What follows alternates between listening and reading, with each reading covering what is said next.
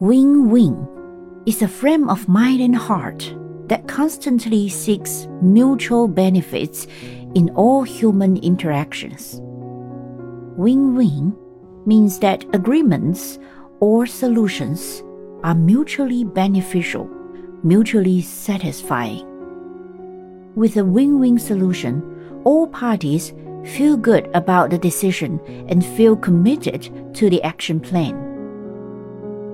Win win sees lives as a cooperative, not a competitive arena. Most people tend to think in terms of dichotomies strong or weak, hardball or softball, win or lose. But that kind of thinking is fundamentally flawed.